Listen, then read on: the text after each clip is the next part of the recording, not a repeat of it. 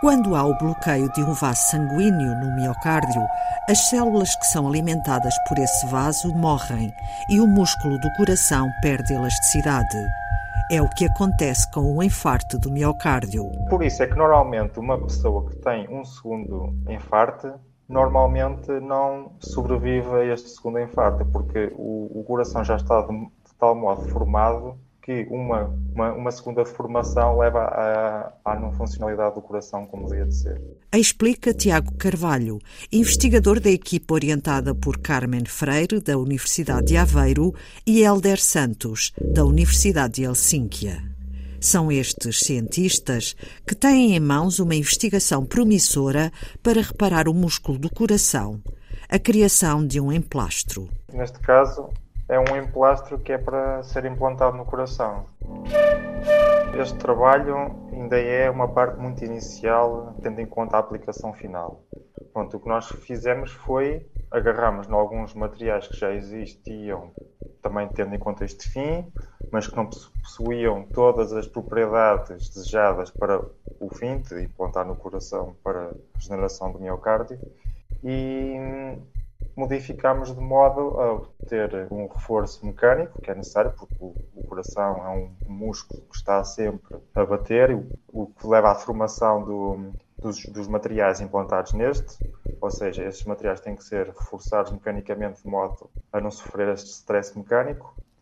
E, para além disso, uh, propriedades funcionais que ajudam uh, na regeneração do miocárdio. Depois, no final, também fizemos uma pequena experiência em que incorporamos um, um fármaco, a curcumina, que agora está na moda, uh, que tem a, tem a ação anti, antioxidante, antibacteriana, e pronto, e estudamos como é que era a libertação desta curcumina do nosso emplastro para o, o ambiente envolvente. São emplastros biopoliméricos, feitos a partir de recursos naturais. São biopoliméricos porque só utilizamos biopolímeros para os preparar, nomeadamente utilizamos gelatina e uh, fibrilas proteicas. Esta é a, a parte, a novidade do, do, trabalho, porque já existiam uh, emplastros deste género preparados de gelatina, tenho que referir a técnica que utilizamos para preparar os emplastros, que chama-se eletrofiação. A eletrofiação faz com que é igual à, à fiação normal, em que se produzem fios a partir de, de algo, mas aqui preparamos os fios a partir de uma solução concentrada de gelatina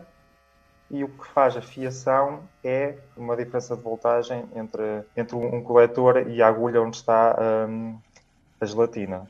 Ou seja, vamos produzir um, um emplastro feito de vários fiozinhos muito fininhos de, de gelatina. Pronto. Esta parte já tinha sido feita. O que nós fizemos foi utilizar fibrilas proteicas, neste caso foi a, a proteína utilizada foi a lisozima, de modo a melhorar esta, estes emplastros de gelatina. Ou seja, incorporamos as fibrilas de lisozima nesta, nesta solução de gelatina, preparamos os emplastros por eletrofiação e utilizamos este material final para toda a caracterização, de modo a provar que este, este material poderá ser utilizado para a terapia que queremos. Nós utilizamos biopolímeros, ou seja, utilizamos só polímeros existentes na natureza. Um deles foi a gelatina e os outros foram as, fibra, as fibrilas de proteína, de lisozima. Não utilizamos qualquer polímero sintético. Já foram feitos testes em laboratório? Para testar o emplastro, tivemos que fazer várias caracterizações, tivemos que avaliar as propriedades mecânicas para ver se ele aguentava uh, o stress do batimento cardíaco. Vimos a sua uh, ação antioxidante, o que é extremamente interessante, visto que quando há uma inflamação, como acontece após o infarto, existe um aumento de, de agentes oxidantes que vão ainda danificar mais o miocárdio. E então, ao, ter estas propriedades antioxidantes, vão mitigar a produção destes, destes agentes oxidantes. Também fizemos uns testes in vitro com células do miocárdio para ver se realmente as células aderiam e cresciam neste, neste emplastro. Também vimos a morfologia destas, destes emplastros. Produzindo, para além de os termos produzido com fios muito fininhos, também tentamos tê-los mais ou menos alinhados, porque as células cardíacas são células mais compridas, mais alongadas, e então gostam de se manterem naquela posição alinhada, o que leva com que elas comuniquem melhor entre elas e tenham um batimento sincronizado e não haja arritmias. E também avaliamos uh, um pouco o alinhamento destas fibras. Por fim, também, como já tinha referido, também avaliamos a libertação de um, de um fármaco incorporado nestes emplastros para uma solução que imita uh, o ambiente no coração. Este biomaterial, o emplastro, com o medicamento incorporado, a curcumina, deverá ser implantado no coração, o que requer nova fase de testes. Iniciar testes com pequenos animais, uh, por exemplo, ratos, que é o mais comum se utilizar. Para fazer implantação, seria, teria de, de haver uma cirurgia e, e implantar o, este, esta, este material no coração do, do animal. Do que foi avaliado, por exemplo, o efeito antioxidante, o efeito seria, seria notado ao fim de uma, duas horas. No que toca à libertação do fármaco, da curcumina, o efeito começaria a ser notado ao fim de um dia, dois no máximo. Uh, iríamos começar a ver uma regeneração. Não, não, não, não prometo que seria uma regeneração total.